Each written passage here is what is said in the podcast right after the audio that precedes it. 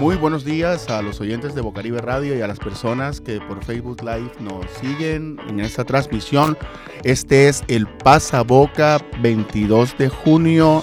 Hoy en el Pasaboca, pasa la voz, usa la radio.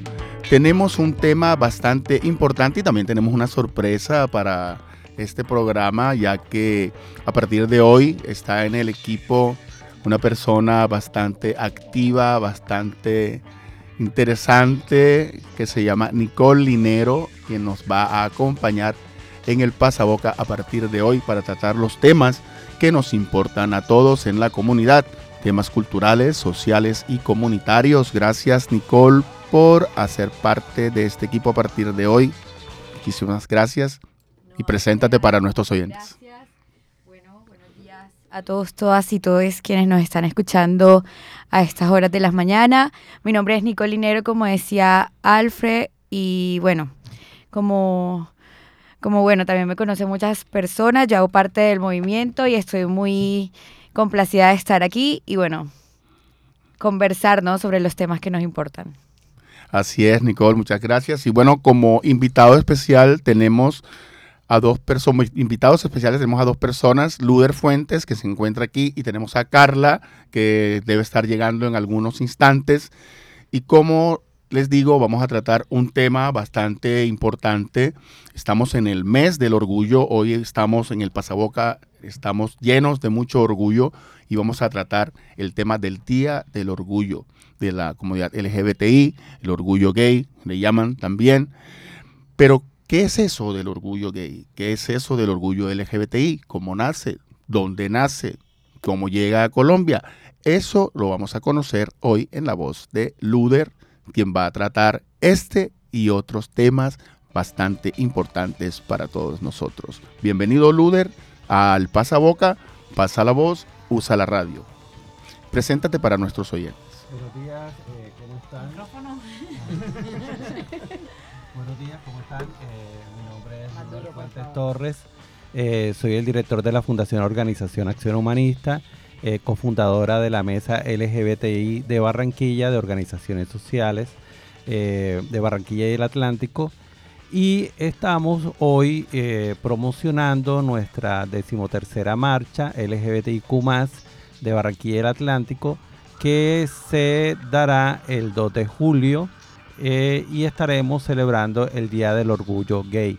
Eh, es el momento para invitarlos a todos y a todas, no solamente a las personas LGBTQ, sino a todo el pueblo barranquillero y del Atlántico para que asistan a esta marcha y vean este espectáculo. También llegaremos, de, estaremos desde un recorrido desde el Parque Luis Carlos Galán Sarmiento, que queda en la 72 con 44 y ese recorrido será hasta la Plaza de la Paz y en la Plaza de la Paz tendremos una gran tarima con artistas de todos los géneros y presentaciones de todas las divas, divos del movimiento LGBT de Barranquilla y el Atlántico.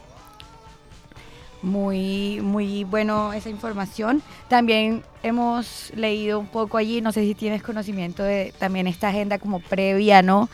Eh, que se va a dar antes de la marcha, que también es como para una recaudación de fondos y eso. No sé si nos puedes contar también un poquito más al respecto. Sí, tenemos un QR que hemos llevado con unos afiches a todos los sitios de homosocialización.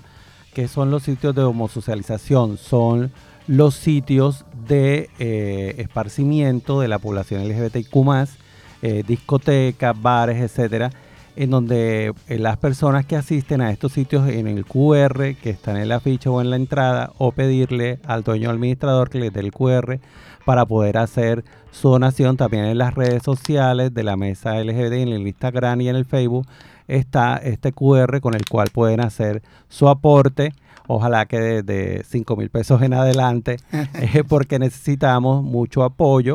Este año los aportes de la gobernación y la alcaldía pues han sido eh, eh, muy escasos, nos han apoyado en muchas cosas eh, evidentemente el, apoyo siempre ha sido en todos los años, pero este año la mesa ha decidido eh, hacer de manera particular el proceso de recaudación de fondos para sentirnos un poquito independientes ya, el proceso ha crecido, el proceso es grande, la mesa lleva una organización muy detallada de todos los recursos económicos, por lo cual toda la población LGBTIQ puede estar segura de que esos recursos van a ser eh, usados para la marcha o para otras cuestiones si llegáramos a pensar de que alguna persona de la población necesita alguna colaboración.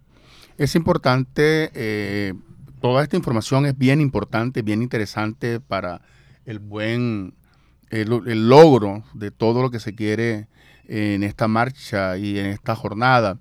Pero hagamos un poco de memoria, un poco de memoria, echemos un poco hacia atrás la memoria, pues, y ¿qué es eso del orgullo gay o LGBTI? ¿Dónde nace? Para que nuestros oyentes tengan una idea de cómo esta celebración llegó a ser celebración, pero antes pasó por toda una serie de sucesos que es importante conocer por, por, un buen ejercicio de memoria, ¿no? Sí, en Stonewall, en Estados Unidos, en los años 50, era un bar eh, de eh, un sitio de homosocialización donde llegaban algunas personas eh, de género diverso a divertirse y eran asediadas frecuentemente por la policía. Eh, uno de estos policías atacó a una de estas personas al momento de la salida, para, eh, diciéndole para revisarla, y este, se formó una trifulca que no permitía la entrada de los policías. Eh, quemaron llantas en la, puerta de este sitio y aquí este marcó como el hito de todo el orgullo a nivel internacional, podemos decir que ese es el hito, pero en Colombia el movimiento LGBT ha sido uno de los movimientos eh, que podemos decir eh, de mayor organización, de visibilidad del proceso eh, de derechos humanos. la población diversa de Colombia desde los años 60 con muchos personajes ha ido trabajando en, en, la libertad, en la lucha, en la disidencia, en marcar de pronto eh, que toda la población es, diversa y la lucha por esos derechos siempre se ha venido gestando, eh, ha sido uno de los sectores más participativos, inclusive políticamente a, a nivel nacional, junto con el movimiento de mujeres. Claro, claro que sí. Este, bueno, de hecho, como les contaba, yo hacía parte del movimiento de mujeres y no hay duda de que incluso también hemos podido articular de manera diferente, incluso también para la autogestión, como lo hablábamos ahorita, y bueno, también para otros proyectos que van encaminados no a la garantía de los derechos humanos. Porque pues si bien, eh, como nos contabas ahorita, esto nace en un momento histórico y a tiempo atrás, eh, hoy seguimos reivindicando ¿no? los derechos que aún pues son una deuda, digamos, como para nosotros como comunidad LGBTIQ y para las mujeres en general. Eh, no sé si también nos querrías contar un poco de las banderas que se están alzando para esta movilización pues, de este año. Eh, sabemos que si bien es un movimiento diverso, digamos, hay unas luchas muy claves que está dando el movimiento LGBTIQ en Colombia y pues en el Atlántico para, digamos, eh, aterrizarlo un poco acá.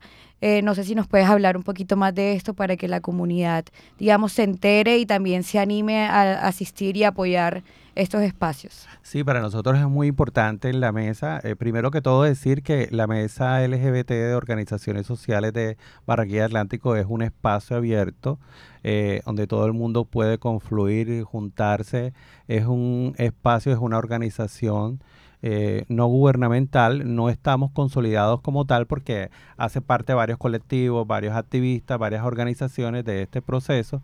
Aquí lo importante es resaltar, eh, como tú lo has bien dicho, es reivindicar eh, los procesos de todas esas letras, pues, de todas esas banderas que tú dices, lesbianas, gay, bisexuales, trans, intersexuales, transgéneros, inclusive eh, vemos que es importante resaltar eh, el proceso de jóvenes diversos, el proceso de los jóvenes LGBT y en este momento resaltar el proceso de las mujeres trans.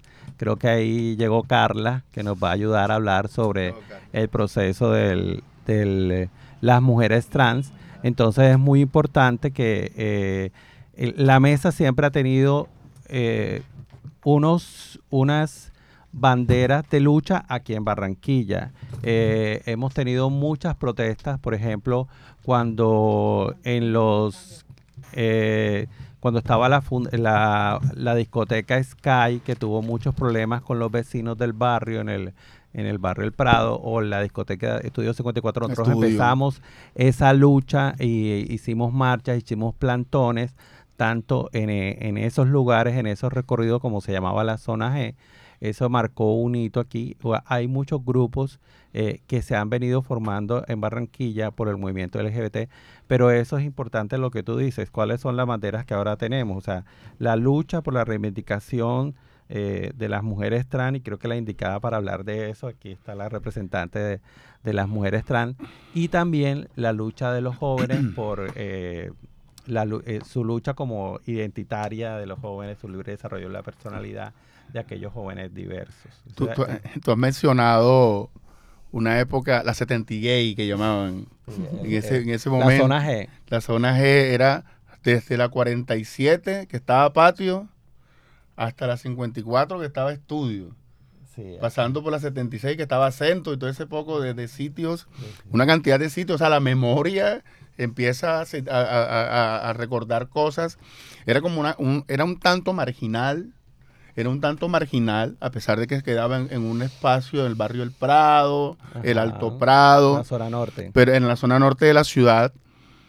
Pero, pero ¿cómo, cómo logró el movimiento LGBT romper con lo marginal en esta ciudad de Barranquilla? ¿Cómo logró el movimiento LGBT ir ganándose un espacio en la ciudad para ser visto como un movimiento serio un movimiento políticamente amplio, organizado, que era más allá, o sea, o ser visto más allá de una cantidad de gente rumbeando en una discoteca, haciendo cualquier cantidad de cosas, entre comillas, según la gente y el, moralismo que se veía en ese entonces, para, para ser visto como una comunidad que luchaba por unos derechos, por una reivindicación de derechos de una amplia comunidad y de personas.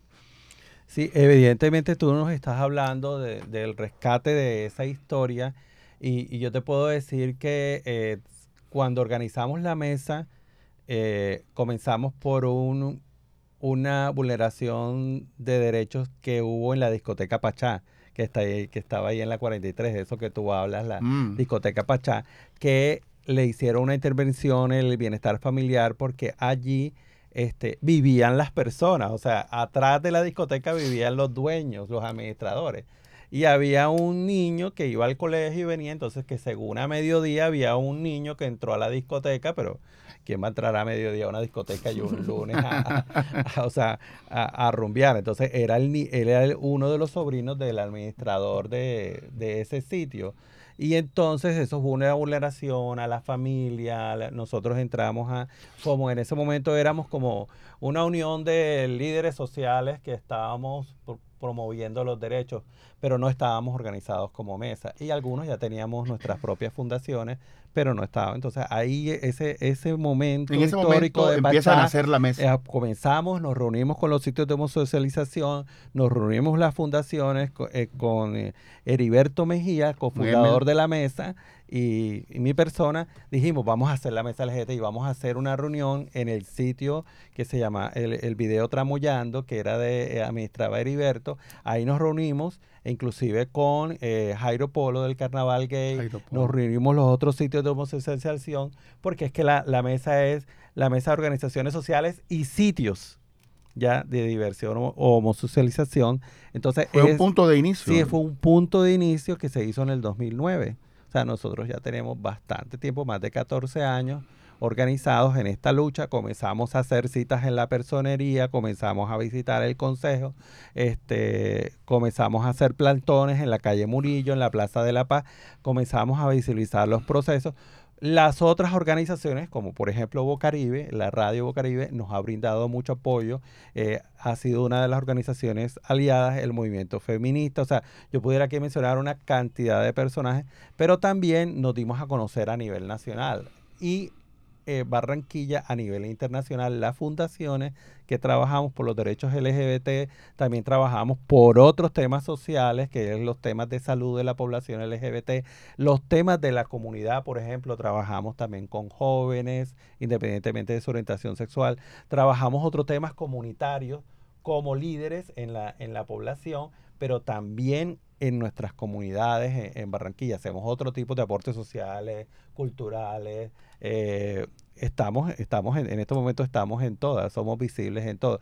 Y podemos decir que somos un movimiento serio eh, de personas preparadas. Eh, hay de todo, profesionales, artistas, personas que están en la cultura. O sea, eh, es un compendio de, de, personajes que podríamos decir, Barranquilla tiene, así como tiene grandes cantantes, también tiene grandes líderes del activismo social. ¿Tú crees? Este, no, sí, eso iba. Queremos darle la bienvenida a Carla. Nos gustaría que te presentaras, Carla, eh, para nuestros oyentes y para las personas que nos ven vía Facebook. Bienvenida a Bocaribe Radio y bienvenida al Pasaboca. Gracias por estar aquí con nosotros. Muy buenos días. Espero que todos se encuentren muy bien en sus casas. Uh, mi nombre es Carla Henao. Soy activista en derechos humanos en poblaciones vulnerables con énfasis en población trans y no binario. Tengo cuatro años de activismo, soy estudiante de Derecho y vocera de la mesa LGTBQ y directora de la colectiva Faisanes de Colores. Muchas gracias por el espacio, muchas gracias por hacernos parte de aquí y por brindarnos este espacio para poder expresar y comunicar todo lo que tenemos al respecto de la mesa y del 2 de junio, julio, perdón complementándole un poco a mi compañero con lo de la pregunta, creo que fue eso, el organizarnos y empezar a trabajar unido en una mesa y empezar a como a crear esas redes y esos canales de comunicación entre organizaciones, porque como decía, ya existían organizaciones, pero el poder complementarnos y el poder empezar a trabajar unidos nos brindó de que pudiéramos abarcar muchos más espacios, llegar a muchos más lugares, poder vernos mucho más organizados y no vernos como un grupo de personas diversas pasando el rato, sino un grupo de personas diversas luchando y haciendo incidencia por sus derechos humanos, por sus necesidades y por lograr y querer una vida digna. Entonces, gracias a ese, a ese ese estallido social que se tuvo por medio de las discotecas, por los sucesos que estaban pasando y esa organización de esa mesa pudimos recolectar y unirnos todos para poder trabajar así de la mano y poder así avanzar mucho más en temas aquí en el Atlántico y en Barranquilla de derechos humanos y poder así entre organizaciones complementarnos y poder brindarle un acceso mejor a la población a cada uno de estos espacios. No ha sido fácil, no ha sido un camino realmente sencillo para el trabajo de reivindicación de los derechos de la comunidad LGBTI. Aún, a pesar del espacio ganado, existe en este momento, o creen ustedes que existe en este momento, algún tipo de obstáculo o rechazo de, de algún sector de la sociedad, de la comunidad de Barranquilla, hacia todo ese trabajo que vienen haciendo ustedes, o sea, que no reconocen realmente aún ese trabajo tan importante que vienen desarrollando?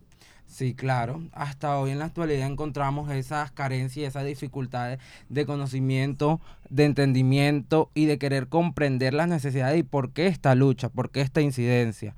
Podemos darnos cuenta el desapego que tiene el distrito al respecto de los temas LGTQ y de todo lo que tiene que ver con la mesa. Podemos ver la manera en que no se está trabajando en esa coyuntura de lo que nos falta y lo que estamos viviendo.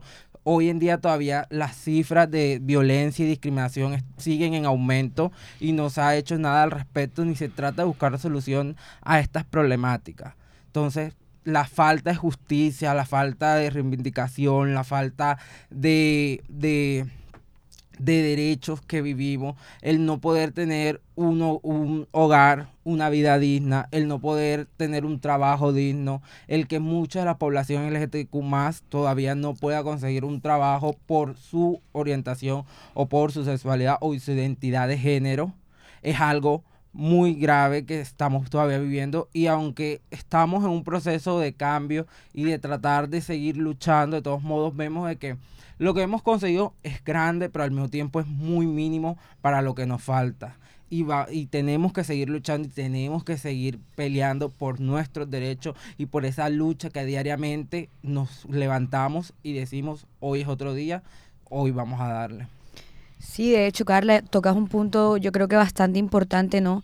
Y que de hecho por eso estamos aquí sentados hablando de ello, ¿no? Y es que si bien el 2 de julio vamos a salir a las calles a celebrar todo eso logrado, también seguimos reivindicando, como decíamos ahorita, nuestros derechos. Por ejemplo, hoy día ya estamos hablando de la participación política del sector LGBTIQ en, estas, en estos lugares de representación o más bien de toma de decisiones, ¿no? Donde antes pues habíamos sido excluidos de alguna u otra manera. Eh, por ejemplo, ¿no? hoy día se alza una bandera muy importante o para este año y es la ley integral trans, que no sé si también nos quieras contar un poco al respecto, entendiendo tu experiencia de vida como mujer trans.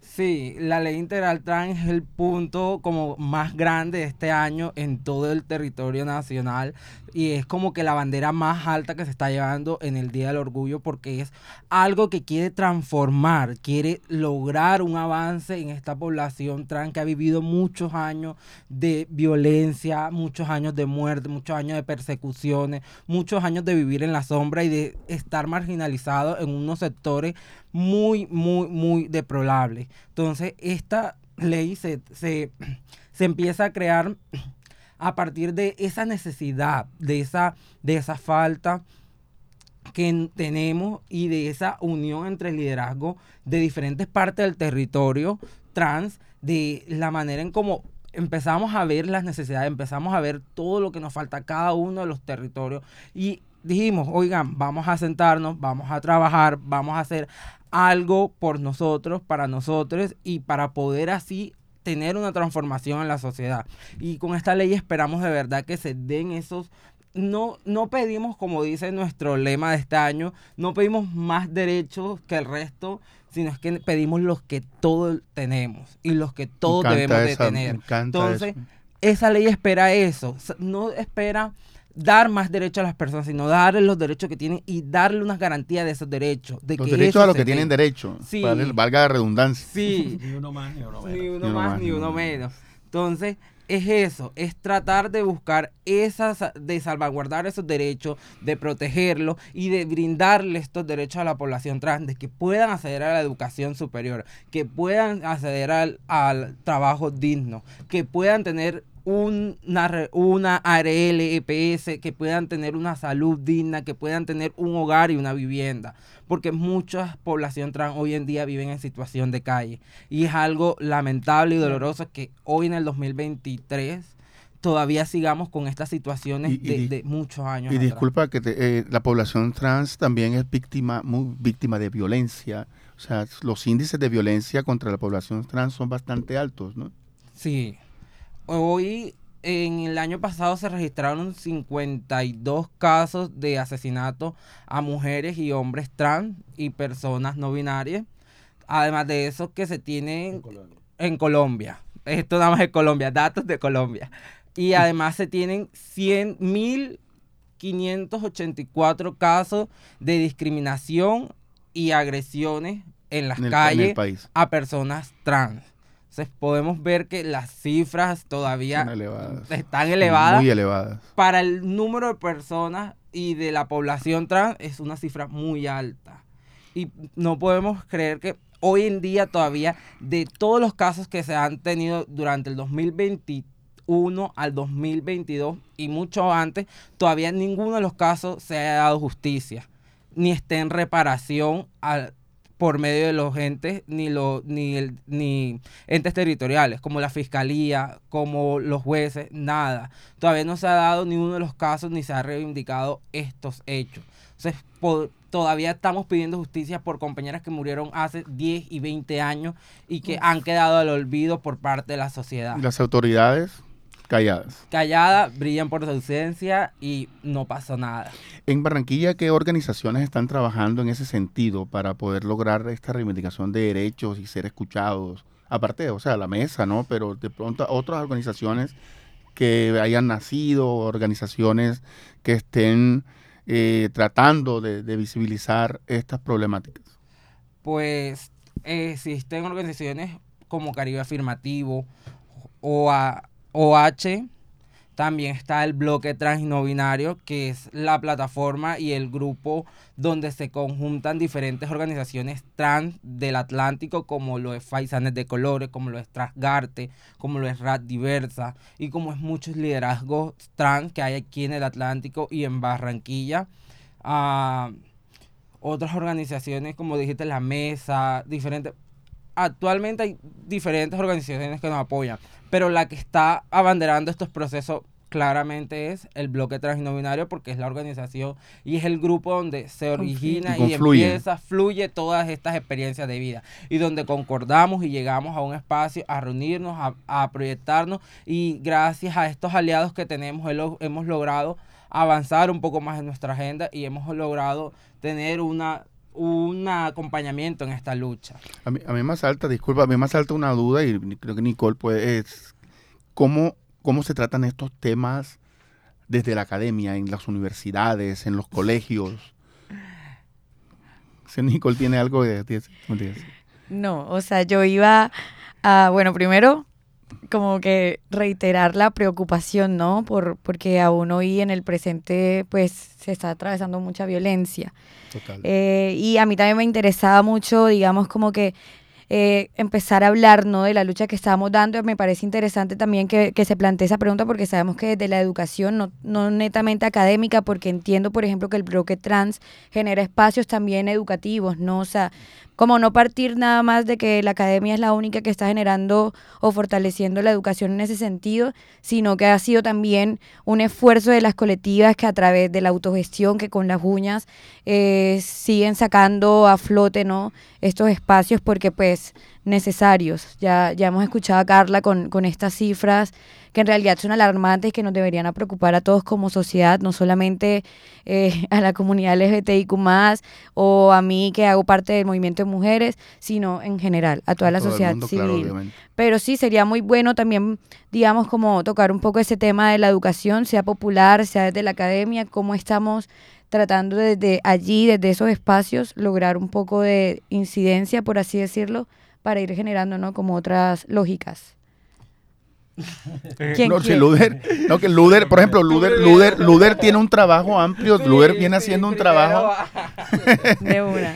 Luder, porque Luder viene haciendo un trabajo amplio desde hace ya bastante tiempo en ese sentido también, con, con jóvenes también.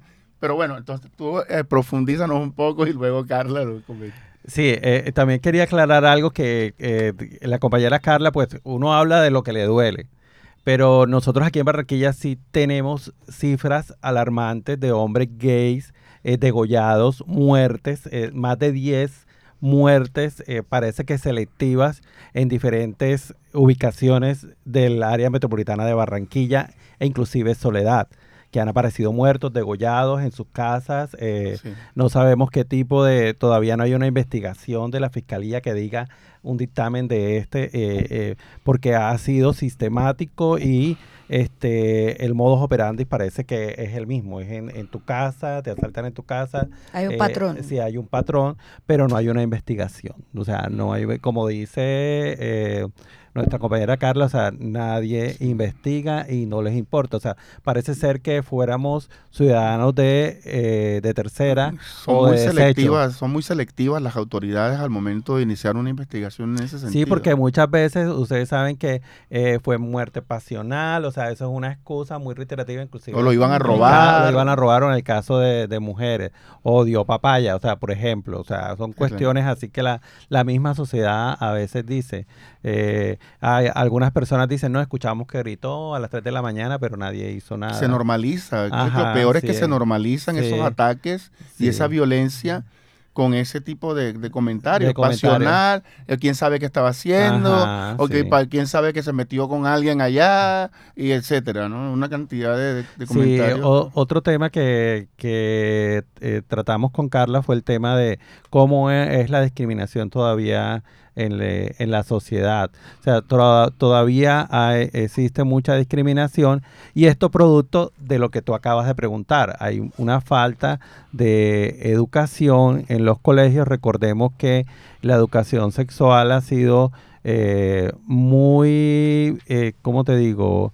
minimizada. Eh, eh, en, la, en los colegios debe haber lo que se llama la educación sexual, debe haber un proyecto de educación sexual y no se está haciendo eh, en este momento porque muchos de los sectores conservadores hablan de apología al género.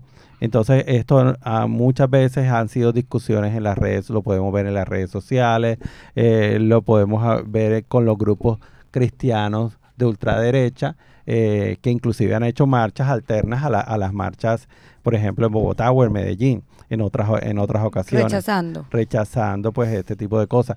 Entonces... están incitando. Ajá, sí. Entonces, eh, esto ha sido... En, las, en la academia, muchas de las universidades tiene grupos que hacen parte de la mesa, grupos universitarios eh, que hacen parte de un Atlántico diverso, diversidad de, un Atlántico.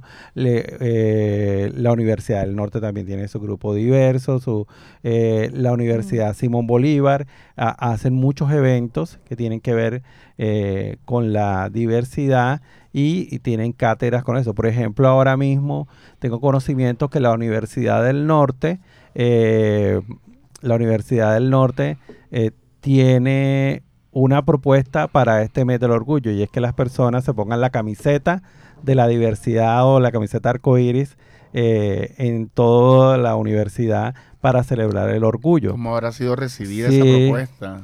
Yo, también quiero saber. Eh, sí, habría, que, habría que investigarlo, sí, porque ahí hay varios grupos también, o sea, varias ideologías. Entonces había, habría como... Eh, yo me imagino que es ponte la camiseta, pero que no van a llevar. El que quiera llevar una camiseta arcoíris y el que no, no.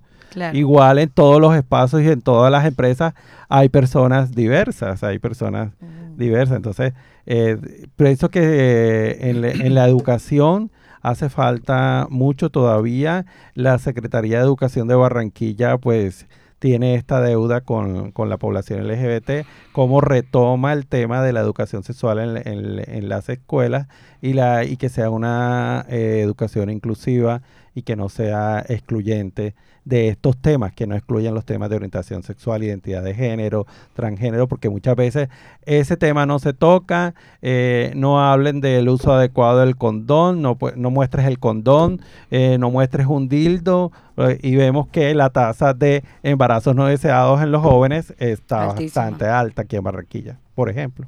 Claro, no, y, y bueno, ya digamos como abordando este tema un poco, eh, esto de, de, la de la institucionalidad, ¿no? Como, como entes que deberían estar garantizando derechos.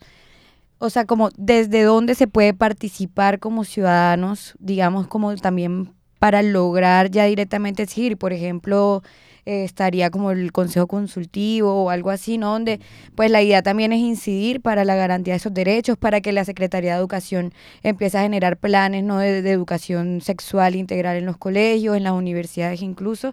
No sé si pues también, pues Carla, eh, habría, digamos, como algo que decir desde allí, si se está, digamos, pensando este año eh, ciertas candidaturas o algo así, digamos, como para tratar desde allí digamos, también llevar la agenda, ¿no? Esta agenda que vamos a, llevar a las calles el 2 de julio, cómo la llevamos también ya a nivel institucional, digamos, para que, haga, para que haya esta garantía. Sí, ah, desde el Consejo Consultivo Departamental se está llevando diferentes candidaturas, ya que esto es un consejo consultivo donde vamos a tener una participación de la población LGTBQ y de cada una de esas sílabas dentro del departamento y dando así un enfoque y una visión diferencial en, esto, en este territorio, tratando de avanzar en estas políticas públicas que tiene el Atlántico y tratando de darle una perspectiva mucho más amplia al Atlántico al respecto de estos temas. Podemos darnos cuenta que hoy en día el esfuerzo de la gobernación ha sido un esfuerzo, no podemos decir el mejor de todos, pero ha dado unos frutos al respecto. Se han abierto más espacios. Se han abierto más espacios que no podemos decir lo mismo del distrito, que ha tenido un déficit enorme. ¿Cómo puede ser posible que hoy en día todavía en el, en el, en el distrito de Barranquilla no tenemos unas políticas públicas LGTBQ ni tenemos y no hay ni un diagnóstico? Y el que se está haciendo no tiene los recursos necesarios para hacer un diagnóstico de calidad que se merece la población LGTBIQ es algo alarmante, algo grave. Y las medidas de participación de la sociedad civil es haciendo viduría a todos estos procesos, acompañándonos en estos espacios, porque es que esto no es nada más de la mesa, no es nada más de unos cuantos, esto es de todo y la idea es que entre más participemos y más hagamos esa incidencia y estemos al pendiente de todos estos procesos, podemos lograr grandes cosas para la población y para todo el mundo en general, porque si nos mejoramos uno, otros también se verán mejorado su situación de vida. Entonces, la duría es muy importante de los procesos. El estar participando en estos consejos consultivos, el inscribirse para votar por los que te van a representar en este consejo consultivo. Esa parte es importante, muy sí, importante. van a estar abiertas las inscripciones del 22 hasta el 26. Es importante que... O sea, todavía hay tiempo de inscribirse. Para poder elegir personas que nos representen en estos espacios y que nos den una que den un enfoque en el, en el departamento y hagan un acompañamiento. Adicional de eso, exigirle al distrito que realice esas políticas públicas y que haga un, un diagnóstico de calidad para la población porque nos los merecemos, lo necesitamos y es algo importante que tenemos que dar para esa reivindicación y esa remuneración de esos derechos que hemos perdido durante muchos años. Bueno, entonces que sea este espacio, el pasaboca, le recordamos a nuestros oyentes que estamos en el pasaboca, pasa la voz, usa la radio, que eh, este sea el momento para invitar a las personas a que se inscriban, a que voten, a que participen porque es por sus derechos que se está haciendo todo esto y se están abriendo espacios. Entonces, que este sea un llamado, un llamado a todo el que quiera participar y que, el, que todo el que quiera hacer valer sus derechos, pues que aproveche que, los espacios se están abriendo en algún momento. Ahorita mencionaba un poco lo de las escuelas. O sea, en las escuelas siento de pronto, pues, me corrigen si me equivoco, que existe una reticencia eh, de parte de los directivos, de parte, ahorita hablaban de la Secretaría de Educación, de tratar estos temas, una cosa como que tiene que ver con la moral, con algo, algo en ese sentido, pero ¿cómo logran desde la mesa, desde los diferentes, desde las diferentes organizaciones que trabajan por la reivindicación de los derechos y por mostrar que la imagen que se hacen las personas no es la real, que son simplemente personas, seres humanos, como decías tú, tratando de luchar por sus derechos, no por más derechos, sino por los que se merecen cada quien. ¿Cómo logran llegar a esos espacios? ¿Cómo, cómo podrían o cómo creen que podrían llegar a esos padres que creen que si le hablan a sus hijos de X o Y tema, se van a volver tal, se van a volver algo? Como estamos aquí en un país que tiene una doble moral, entonces, ¿cómo romper eso?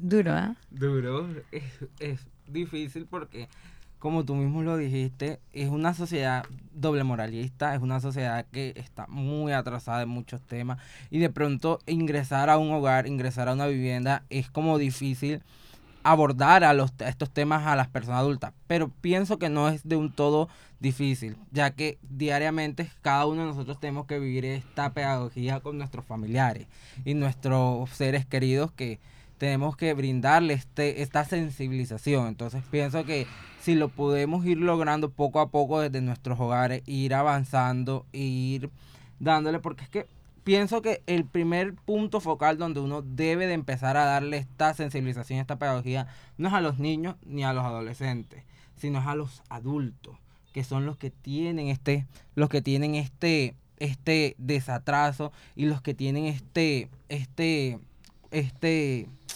ah, discriminación, este punto es discriminación, estigma, de esos prejuicios, de eso, de esa de esos pensamientos muy arraigados. Y es a estas poblaciones y a estos grupos focales a los que primero tenemos que ingresar e ir dándole esta sensibilización. Porque ya, ya en las juventudes y en las adolescencias no es el trabajo tampoco más fácil, pero es mucho más sensible de hacerlo que de pronto con una persona que tiene algo muy arraigado. No sé si me quieres complementar. Sí, eh, eh, o sea, eso es, eso es con relación a la pregunta que quedó ahorita en el tintero de que cómo las organizaciones sociales de la mesa, el trabajo comunitario que nosotros hacemos, por ejemplo, yo podría decir el trabajo comunitario que hace Caribe Afirmativo, llegando a los migrantes, llegando a las comunidades, las diferentes zonas en las que trabaja, eh, con la población LGBT, pero también con las comunidades, eh, los diferentes proyectos. Por otro lado, tenemos este, las diferentes proyectos que hace, por ejemplo, el Fondo Mundial, eh, que hace capacitaciones, lo que hace la gobernación, por ejemplo, nuestro enlace, Emel Loreña, que es el enlace LGBT, que está ahí eh, para y con la población, que es directamente un par de nosotros que eh, Emel nació en la mesa, eh, hace parte, es cofundador también de la mesa LGBTI de Barranquilla. Entonces, ese enlace de la gobernación, cómo llega a las comunidades, porque está llegando a todos los municipios del Departamento del Atlántico.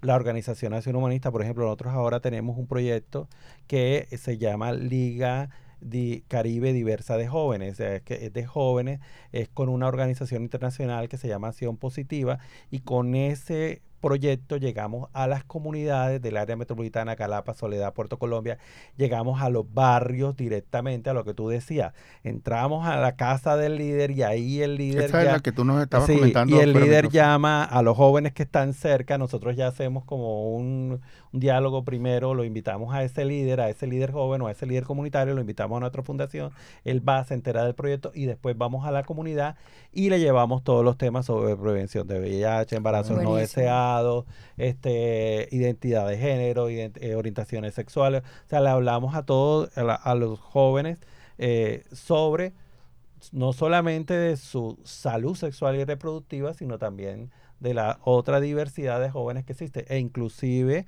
eh, en esas mismas comunidades hay jóvenes ya abiertamente diversos y LGBT que comparten con estos jóvenes. Está bien lo que dice Carla.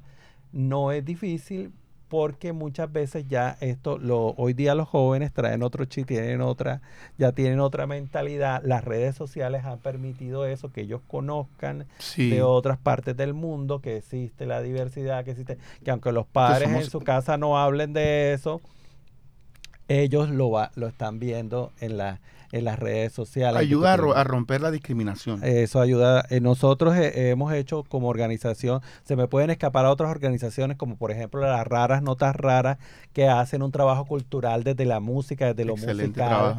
Es un trabajo de, mujeres eh, feministas, lésbicas, pero también este, bisexuales, y trans. bisexuales y trans que están ahí en las raras notas raras que hacen un trabajo desde lo cultural. El, el bloque trans también es un trabajo en las comunidades y con ellas mismas. También eh, dentro de la comunidad, la endomofobia, también estamos luchando por eso, porque como dice Carla, todos tenemos que ser unidos y hablar a la uniso y en una sola voz. Eh, y también, como decía Carla, eh, no queremos derechos ni uno más ni uno menos, pero que se nos garanticen y los podamos defender y se nos valoren. Bueno, como eh, desafortunadamente las cosas aquí en la radio son con tiempo, el tiempo, uno, como ahorita estamos hablando que una hora era poquito y nos quedamos mucho siempre con, los temas. Ya comprendí, ya comprendí. Pero sí, sí. pero sí me gustaría, me gustaría que eh, como a nivel de, de, redondeada para finalizar el tema, nos, nos, nos envíen un mensaje de parte de ustedes a la comunidad ¿Qué, mensaje le enviarían ustedes a la comunidad? Y además, que inviten a la comunidad para la gran marcha del 2 de julio. Ya eh, Luder se refirió a ella al principio, pero esta es la invitación y cerremos el programa con un disquito de las raras, no tan raras, ya que las mencionaron, que han hecho un excelente trabajo musical que invitamos obviamente a escuchar, a comprar y apoyar ese proceso, gran proceso. Y bueno, Carla nos va a decir algo al respecto para ir cerrando. Y... Bueno, que los esperamos este 2 de julio en la decimotercera Gran Marcha de Barranquilla y el Atlántico de la Mesa LGTBQ+. Esperamos que participen, que vayan con su orgullo en alto y que vayan a celebrar y a también a conmemorar cada uno de estos espacios. Que que no, que no vayan nada más pensando en lo feliz, sino en lo trágico, en lo doloroso y en cada una de las fases de la población, porque este día no es nada más para celebrar, es un día para conmemorar, es un día para recordar, es un día para estar con los hermanos y hermanas y también para recordar a esos que ya hoy no están con nosotros. La marcha comenzará desde el Parque Luis Carlos Galán, Sarmiento, a partir de las 2 de la tarde y llegará el recorrido a la Plaza de la Paz y ahí los esperaremos con una gran tarima llena de cultura, incidencia, política, a mensaje y esperamos su participación en esta marcha. Adicional de eso, les queremos compartir que en nuestras redes sociales de la mesa LGTQ encontrará un código QR, ya que este año no hemos contado con un apoyo de parte de las instituciones y de las diferentes gobernación y el, y, y el distrito ya que el esfuerzo no ha sido máximo, entonces necesitamos como su colaboración ahí con sus donaciones para poder hacer este evento posible y darle todo lo que ustedes se merecen en este espacio, ya que ustedes para nosotros son la parte más importante y son las personas más valiosas que tiene Barranquilla y el Atlántico. Eso, muchas gracias Carla. Sí, eh, le doy gracias a Ocaribe por la invitación. Eh, estos espacios son importantes para reivindicar derechos. Eh, también es importante resaltar que todo mundo puede asistir a la marcha, pero que no solamente es el Día del Orgullo, el orgullo lo mantenemos los 300 días del año eh, y que esta construcción de este nuevo cambio de esta sociedad no se hace sin nosotros. Se necesita hacer con la población LGBTQ más porque hacemos parte de esta sociedad. Y somos ciudadanos de calidad y somos ciudadanos que estamos aquí para construir. Así es. Vale, muchísimas gracias no a ustedes por, por aceptar la invitación.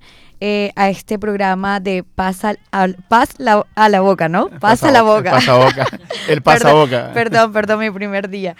no, y bueno, quedan invitadas a toda la ciudadanía entonces este 2 de julio a la marcha LGTIQ+, desde Luis Carlos Galán a las 2 de la tarde, ¿no? Y también pues pueden enterarse de toda la agenda en las redes sociales de la Mesa LGBTI, que son arroba Mesa LGBTIQ+.